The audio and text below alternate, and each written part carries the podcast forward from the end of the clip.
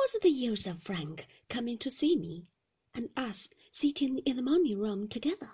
Frank smoothing me down, Frank being tactful, Frank being kind. I did not want kindness from anybody now. It was too late. No, I said. No, I don't want to go over it and over it again. It happened. It can't be altered now. Perhaps it's a good thing. It's made me realize something I ought to have known before, that I ought to have suspected when I married Maxim. What do you mean? said Frank.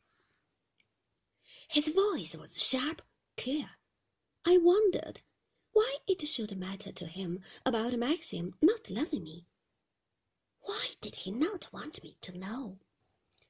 About him and Rebecca, I said, and as I said her name, it sounded strange and sour, like a forbidden word, a relief to me no longer, not a pleasure, but hot and shaming as a sin confessed.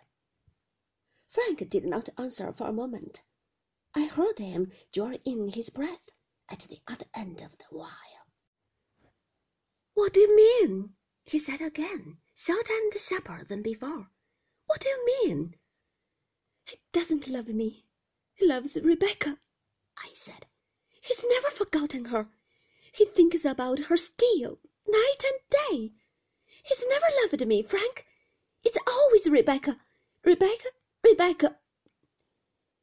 I heard Frank give a startled cry, but I did not care how much I shocked him now. Now you know how I feel, I said. Now you understand.